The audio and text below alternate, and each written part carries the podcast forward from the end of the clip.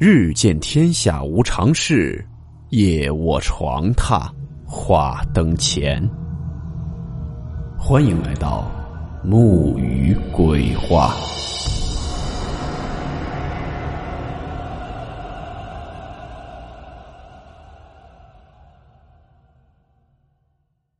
大家好，我是木鱼。今天这个故事出自之前天涯论坛的一篇帖子。当时这篇帖子也引起了众多网友的讨论，感谢听友福雨辰的投稿。故事名称：父亲的日记。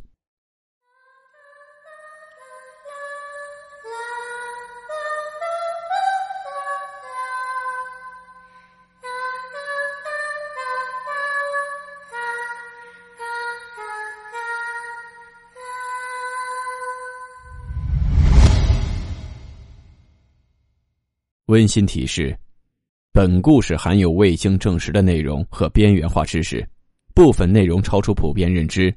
如感到太过冲击自己的主观认知，请大家当做故事理性收听。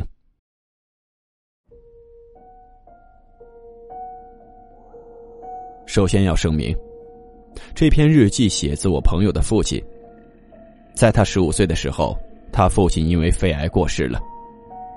日记中有很多无关的内容，我选取了比较深刻的几篇，大家看看就好。因为我朋友的父亲临死之前精神已经很混乱了，这几篇日记前面都还正常，记录了一些心路历程，到了后面语言越来越无章。下面是日记内容：一月二号，真没有想到我会得这种病。化验单上写着肺癌已经晚期，我没想到老天爷会这样对我。我才三十八岁，小的时候父母离我而去，没想到命运再一次残酷的对待我。十岁那年父母去世后，我一度想要自杀，可好多回都被人救下了。现在我不想死的时候，老天爷却偏偏要把我带走。我有一个儿子，才只有十四岁，他是我放不下的理由。医生说我要尽快接受化疗，不然会越来越严重的。我已经开始咳血了。在我生日那天，我把自己戴了二十多年的项链送给了儿子。那条铂金项链是我母亲的遗物，我一直把它戴在身上，就当做母亲在我身边不曾离去。现在我把它送给儿子，希望他可以一直陪着儿子。儿子收到我的礼物，当然很开心。我对他说。这是你奶奶的遗物，你要保管好。他对我诚恳的点头。儿子自从他母亲回深圳后，就一直和我相依为命。我和他妈妈在深圳认识，后来因为种种我不想细说的原因，他和我离婚了。他自己回去娘家了。我和他在一起生活了十三年，我很了解他，我和他无话不谈。儿子从来不会对我隐瞒他的心思或者想法。我也很懂得开导他，教会他明白道理。我们的关系，更多时候像是一对好友，而非父子。四月五号，这天儿子还是无意看到了我的化验单。我回到家里，看到他没开灯，也不做饭，我就问他怎么了。我开灯后就看到他坐在沙发上，眼睛满是泪痕，整个眼睛都肿了。我看着他手中拿的东西，我知道坏事了。他转过脸看着我，脸上是哭泣的表情。他问我为什么要瞒我。我说：“儿子，你听我说，我不是有意的，我只是不想。”还没等我说完，他居然崩溃的嚎叫起来，说：“不是说好了有事情一起面对吗？你为什么要骗我？”说完，他起身夺门而出，连鞋都没穿。我追了出去，我出了小区门口，看到他跑在路上。他一路跑一路哭，还一边抹眼泪。我在后面追他，他似乎发现了，跑得更快。路过路口的时候，一辆面包车出来，把他给撞到了。我吓得瘫倒在地。过了一会儿，清醒过来，立刻起身抱起他。车上的人也下来了，慌慌张张的问我需不需要帮助。我跟他说送我们去医院。上了车后，司机一路上说他真的不是故意的，他没看到一个小男孩突然就闯出来了，我跟他说不怪他，是我们的问题。一路上我看着怀里的儿子，他头上的伤口不断流血，我的心如刀绞。到了医院后，我抱着他去挂了急诊。之后我再也忍不住，我跪倒在地上昏了过去。等我醒来时，我在医院的病床上，我立刻叫来了护士，问他怎么回事他大概说了一下，说我昏倒以后，他们在我身上找不到联系方式，就把我暂时送到病房来了。我一起身就去看了儿子，医生说他没有多大问题，就是有点轻微脑震荡，但问题不是很大。看见儿子头上缠着纱布，挂着氧气管躺在病床上，我瞬间心如刀绞。我进去守了他一夜，第二天清晨他果然醒了过来。他睁开眼睛醒过来，一看到我，立刻又流下了眼泪。我帮他去擦眼泪。他直接扑到我身上，抱住我哭了起来。我也哭了，我们父子俩相拥而泣。过了好一会儿，他才止住了抽泣。我拿了纸巾给他擦眼泪。后来他睡着了，我看着睡着的他，在他的额头上亲了一下。五月七日，没几天后他就出院了。这天我买了很多东西才做晚饭。他放学回来，看到我在厨房忙，他说要帮我，我说不用了。在吃晚饭的时候，我做了他最喜欢的四喜丸子，他吃的很开心。可到了一半我突然觉得喉咙里有东西，想咳嗽，肺里也很难受。我进了洗手间，对着马桶剧烈咳嗽起来，居然吐出了一大口血，喉咙感觉咸咸的。我听到儿子在外面喊说：“爸爸，你怎么了？”我无法回答他。肺部剧烈疼痛让我甚至无法呼吸。我感觉到他想进来，我连忙爬到门边扣下了门把锁。他想开门却开不了，他在外面一直喊我，可我回应不了他。我听到他焦急的拍门，不一会儿我就听到他哭了。我无力的躺在洗手间地板上。我用尽力气爬了起来，把嘴角的血擦干净。我开了门出去，就看到儿子蹲在门外的地板上哭。他看到我出来，抬起了头。他或许闻到了浓浓的血腥味，他抱住了我，嚎啕大哭起来。我只能无力的抚摸着他的头。六月二号，自那以后，每晚我们都一起睡。说来也怪。自从那天我吐血后，他在我面前再没哭过。在床上的时候，他甚至会讲一些笑话逗我开心，整个人很开朗的样子。但其实我知道，他是装给我看的，他不想让我为他担心。我听他班主任跟我说，他常常在学校里哭，但回到家后我一个字也没提。后来班主任说，他的情况越来越严重，常常在课间一个人躲起来哭。上课还发呆，眼睛一直盯着教室窗外，学习成绩也一落千丈。以前他都是年级排名前十的，现在都落到一百之后了。我听后痛苦不堪，却没有忍心责怪他。回到家后，我甚至没有提及此事。后来我想带他出去玩散散心。过几天就是他生日了，我感觉这可能是我给他过的最后一个生日了。这晚在床上，我问了他过几天生日要不要请同学来家里。他摇摇头说不，我跟你过就行。于是我制定了一整天的计划。生日那天，我决定带他去旅游，为此我甚至和他老师请了几天的假。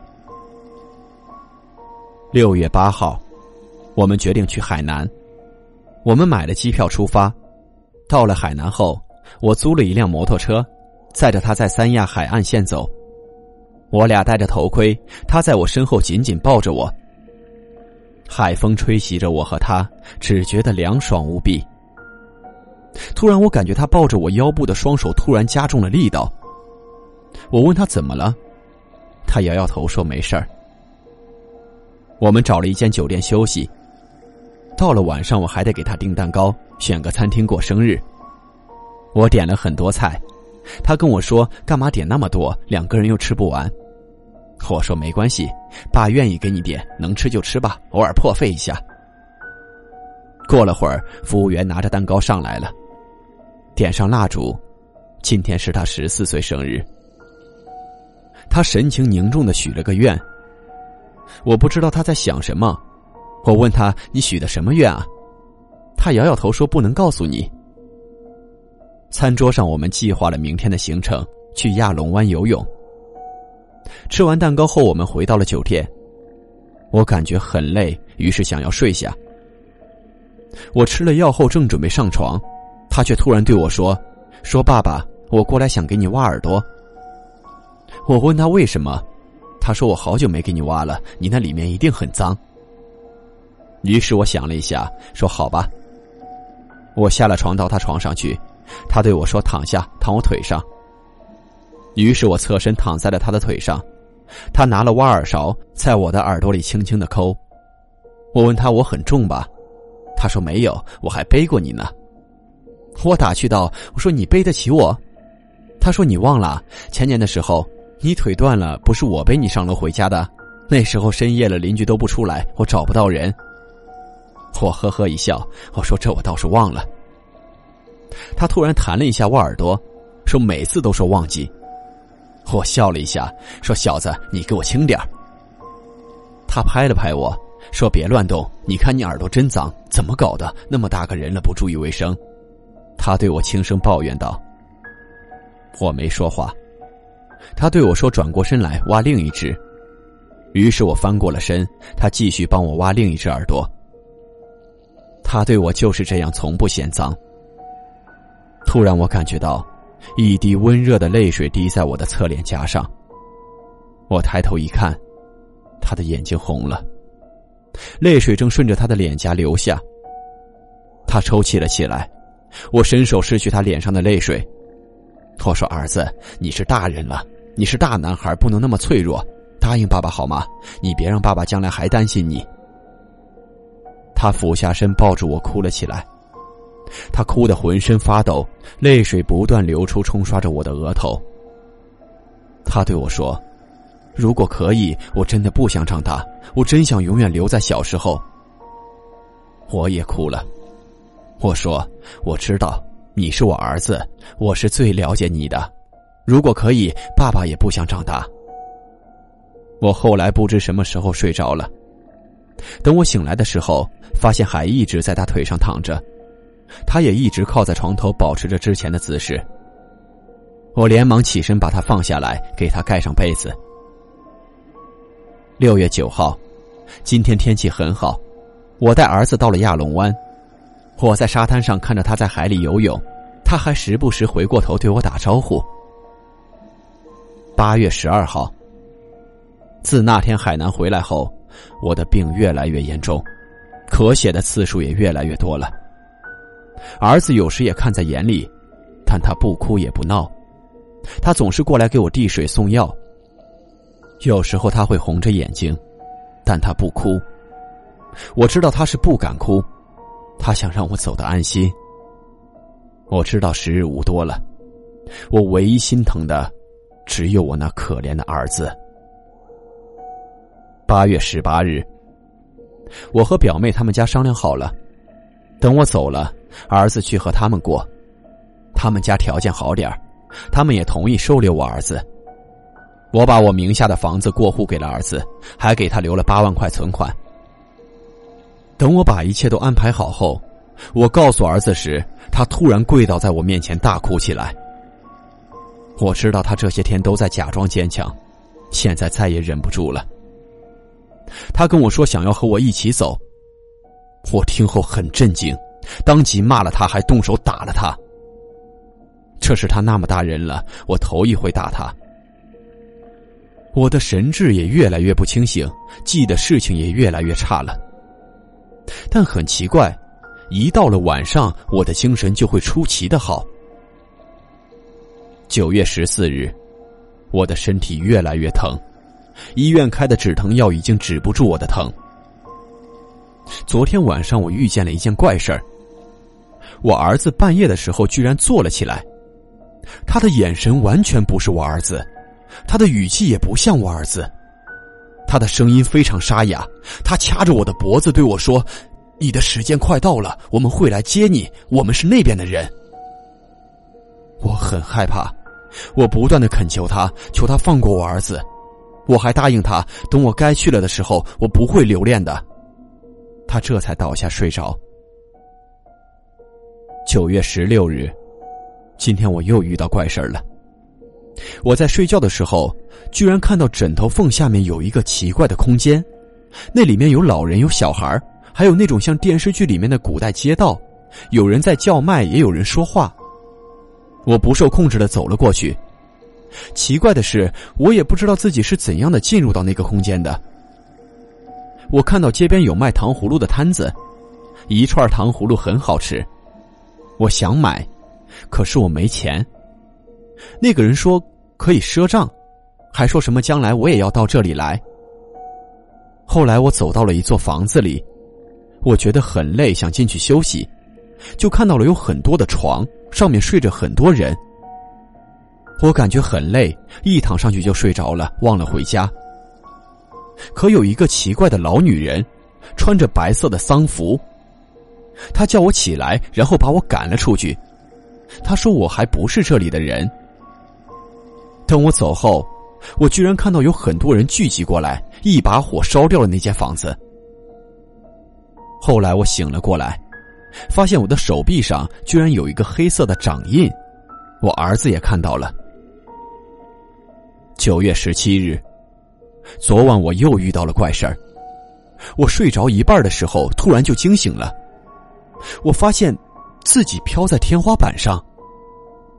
我转过头去，结果看到下面是我和我的儿子。我想回去，但感觉身体越来越轻，如同漂浮在水上。强大的水浮力让我无法下去。后来我看到前面有一个黑色的大洞慢慢出现，里面一开始是黑色的，可是洞口越来越大，出现了花园、假山、瀑布，还有星星和月亮。我听到有人在叫我进去，可我回过头看到我身边我和我儿子，我犹豫了刹那间清醒了过来。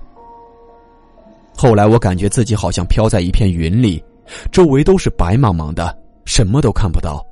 最后直到我醒了过来。以上是日记内容，后面就没有什么清晰的内容了。二零零五年，他的父亲去世了。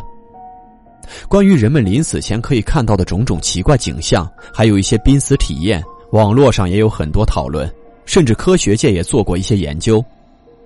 不过这种事情，永远也都不会有一个准确的定论。